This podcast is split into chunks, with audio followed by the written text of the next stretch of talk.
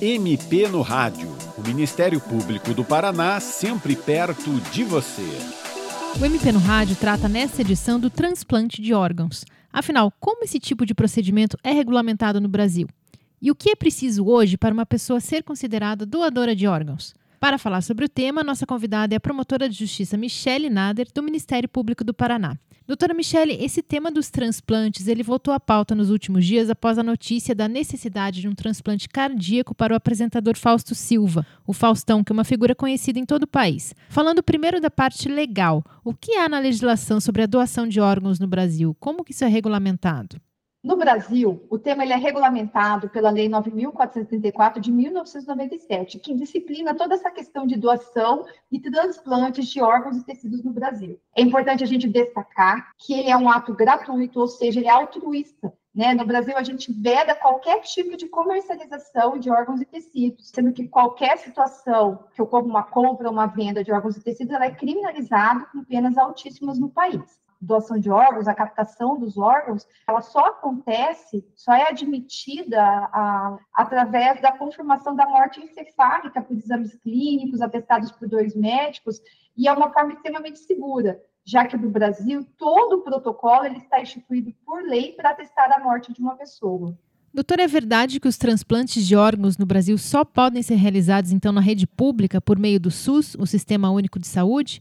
É, na verdade, a captação de órgãos e tecidos e o controle desta lista de espera é feita pelo SUS, justamente para evitar qualquer tipo de comercialização, fraude e garantir o acesso igualitário de todos. O que pode acontecer é que o transplante, né, aquele momento que você realiza o transplante do órgão impactado numa pessoa, ocorra por algum estabelecimento de saúde privado, mas devidamente regulamentado e autorizado pelo SUS. É importante destacar que só podem fazer o transplante, né, ou seja, a inserção do órgão, estabelecimentos de saúde previamente autorizados pelo SUS. Mas a captação, o controle da lista, o gerenciamento, ele só ocorre através do SUS do Brasil. É importante também registrar que o nosso sistema é um dos mais avançados do mundo.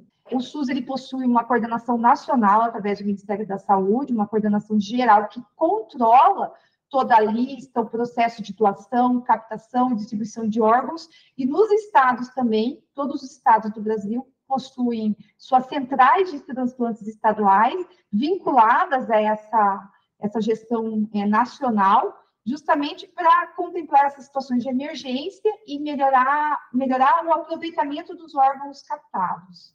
Doutora, quando se trata de doação de órgãos, a gente sempre ouve falar da fila dos transplantes. O que é essa fila? Como que ela é organizada? Na verdade, o ideal é a gente falar em uma lista e não fila.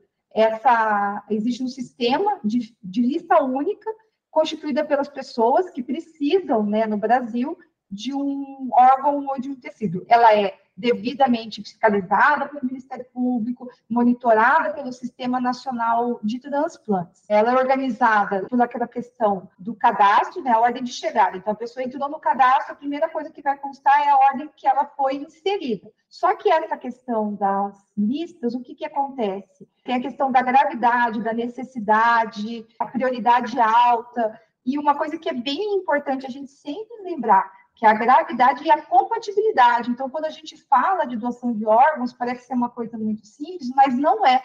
Existe toda essa questão da compatibilidade genética, da pessoa que vai receber, da pessoa que está doando. Então, por isso que muitas vezes um paciente que está lá atrás na fila acaba recebendo o órgão na frente de uma outra pessoa que já aguardava ali na, com prioridade ou nos primeiros lugares, porque tem muito essa questão da compatibilidade genética que é um fator muito importante, a questão da regionalização também. Às vezes você vai transferir um órgão que já está há um tempo ali aguardando para um outro local, que é do, lado, do outro lado do país, e verifica se há incompatibilidade ou que esse órgão pode acabar sendo depois perdido.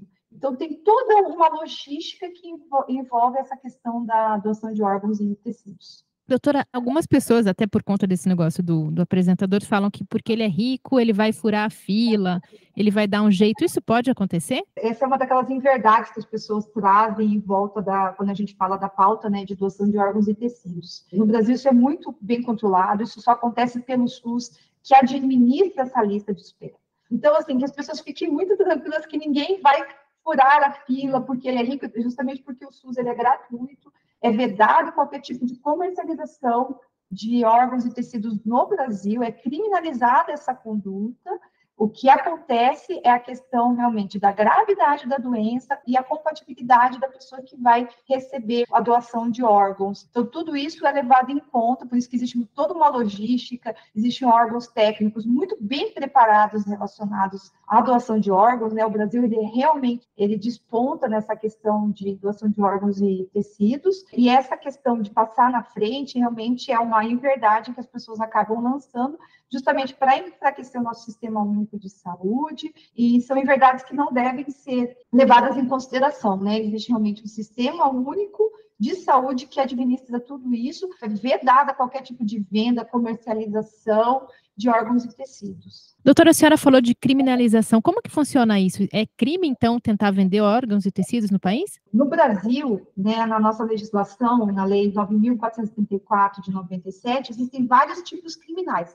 Inclusive, né, se você remover órgãos e tecidos em desacordo com as disposições da lei, é criminalizada a conduta. A compra ou a venda de tecidos, órgãos ou partes do corpo humano também é criminalizado, inclusive com pena de reclusão de 3 a 8 anos, além de multa. E também incorre nas mesmas penas, ou seja, responde pelo crime a pessoa que promove, facilita ou oferece qualquer vantagem com a transação. Ou seja, no Brasil, que isso fique bem claro, né? A doação de órgãos e tecidos, a captação, ela é altruísta, ela realmente é uma forma totalmente gratuita. E se houver qualquer tipo de compra, venda, comercialização, isso é criminalizado ali com pena de reclusão de 3 a 8 anos. Doutora Michele, segundo dados do Ministério da Saúde, o SUS realizou em 2022 perto de 22 mil transplantes de órgãos no Brasil. Isso demanda doadores também, certo? Como que fica essa questão dos doadores? Como que isso funciona no país hoje? A questão relacionada à doação de órgãos e tecidos é controlada pelo SUS. Ela só acontece quando a família ela permite. Quem que é a família? O cônjuge ou parentes até segundo grau então, ela necessita passar pela autorização familiar para que aconteça a doação de órgãos e tecidos. Então, é muito importante que a gente fale com os nossos familiares, né, com o cônjuge, da vontade de ser doador de órgãos e tecidos. Um único doador, né, uma única pessoa, ela pode melhorar a qualidade de vidas e salvar muitas vidas. E hoje nós temos uma lista aí imensa de pessoas precisando de órgãos. Eu li esses dias, achei isso muito interessante, que a gente tem mais chance de precisar de um órgão do que a gente ser doador. Então, é muito importante essa questão de falar com a família da vontade de ser doador de órgãos e tecidos, porque após a morte, né, você pode inclusive ressignificar a vida daquela pessoa, melhorando a qualidade de vida ou mesmo salvando muitas vidas. É uma questão de conscientização, né, doutora? Sem dúvida, né? Após a morte, a confirmação da morte encefálica, algumas pessoas têm dúvida com relação à morte encefálica, mas o nosso protocolo, né, instituído pela lei para atestar a morte, é extremamente seguro. Ele exige exames clínicos definidos, atestado por dois médicos, né? E às vezes as pessoas ficam com aquela dúvida: ah, mas será que existe mesmo, né? Será que a pessoa não volta a viver? Se confirmada a morte encefálica pelos protocolos instituídos por lei, infelizmente, não há condições de sobrevida, não há condições de vida. Então, nesse caso, né, falando com a família, olha, eu quero ser doador, aquela morte, ela pode ressignificar, ela pode melhorar a qualidade de vida, quando a gente fala, né, da pessoa que vai receber um rim, a córnea, ou mesmo salvar vidas. Então, uma única pessoa com, atestada com morte encefálica, ela pode salvar aí até 10 pessoas. E quando se trata de criança, né, de uma pessoa incapaz, compete aos pais ali definirem, autorizarem a doação dos órgãos. Doutora, quando a gente fala em falar com os parentes, isso tem que ser registrado por escrito, tem que ser feito num cartório ou basta falar para as pessoas que a gente tem essa intenção de ser doador? É, hoje no Brasil não há necessidade de você deixar nada por escrito, né? Porque, na verdade, até mesmo se você deixar algum papel escrito, dizendo que quero ser doador, vai competir a sua família autorizar ou não essa doação. E, infelizmente, a gente tem números alarmantes de pessoas que poderiam ali é, ser possíveis doadoras em que a família não autorizou a doação de órgãos e tecidos.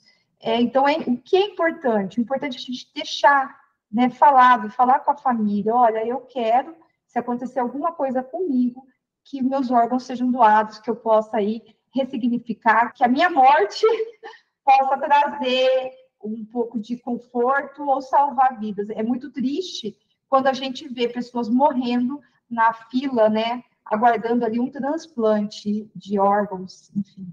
Doutor, o Ministério Público ele acompanha de alguma forma essa questão? Como que isso é feito? É, o Ministério Público ele acompanha, ele avalia, ele fiscaliza desde essas listas, para que não ocorra ali nenhum ato de, de preterir as pessoas que estão inseridas nessas listas de espera, ele fiscaliza esse funcionamento do sistema de transplante nos estados, eventual descumprimento dessas medidas também são levadas ao Ministério Público, para que o Ministério Público adote as medidas cabíveis contra eventuais responsáveis. Doutora, para encerrar, o que, que, a senhora diria para as pessoas que estão nos ouvindo que têm alguma dúvida ainda em relação a esse processo de transplante, esse processo de doação?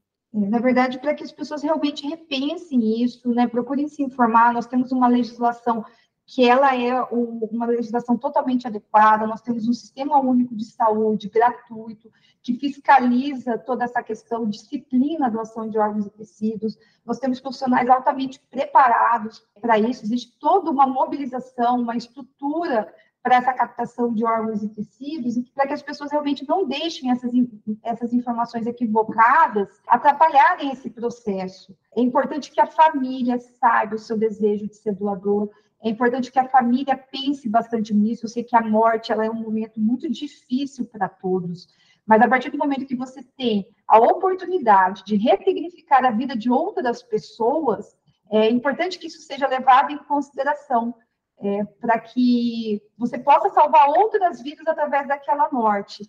É, até porque é importante deixar claro que se a família ela não autoriza a doação dos órgãos, a captação dos órgãos e tecidos, ela não acontece.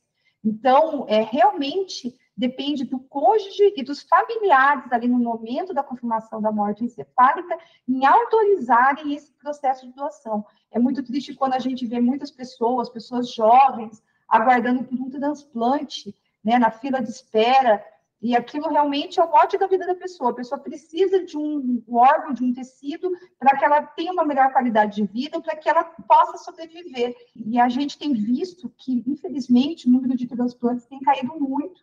E existe uma grande possibilidade do sistema público de saúde de fazer essa captação, de fazer os transplantes para profissionais altamente capacitados, mas que as famílias, no momento ali de dor, acabam não autorizando. Então, é importante que você que tem interesse em doar, né, que seja realmente um doador, você pode, após a sua morte, ressignificar a vida de muitas pessoas, converse com seus familiares, deixe claro isso para eles, que após a morte você tem o desejo de ser doador, porque depois do atestado de, né, de óbito ali, depois da confirmação da morte encefálica, ainda tem um processo muito longo, que é a captação daqueles órgãos, verificar se existe compatibilidade. Então, não é uma coisa extremamente simples. E aquela pessoa que está naquela lista, né, ansiando tanto por receber um órgão e tecido, às vezes acaba falecendo, porque não houve, né, na outra ponte ali, né, por parte da família, a autorização para fazer a, o transplante, a doação, a captação dos órgãos. Então, é muito importante nesse momento que a gente está discutindo esse assunto, que as pessoas realmente tirem suas dúvidas, essas má informações, né, essas desinformações, é, saibam que é um, uma situação extremamente segura no Brasil, é regulamentado por órgãos, é fiscalizado pelo Ministério Público, e que as pessoas realmente repensem isso, deixem claro para suas famílias que querem ser doadores de órgãos e tecidos, porque você pode aí salvar e melhorar a qualidade de vida de muitas pessoas. Doutora Michele, muito obrigada por sua participação no programa de hoje. E você, ouvinte, também pode participar do MP no Rádio. Envie seus comentários e sugestões pelo e-mail mpnoradio.mppr.mp.br ou pelo telefone 41 3250 4469. O programa de hoje teve produção, apresentação e edição de Patrícia Ribas. Até a próxima! Você ouviu MP no Rádio, uma produção da Assessoria de Comunicação do Ministério Público do Paraná.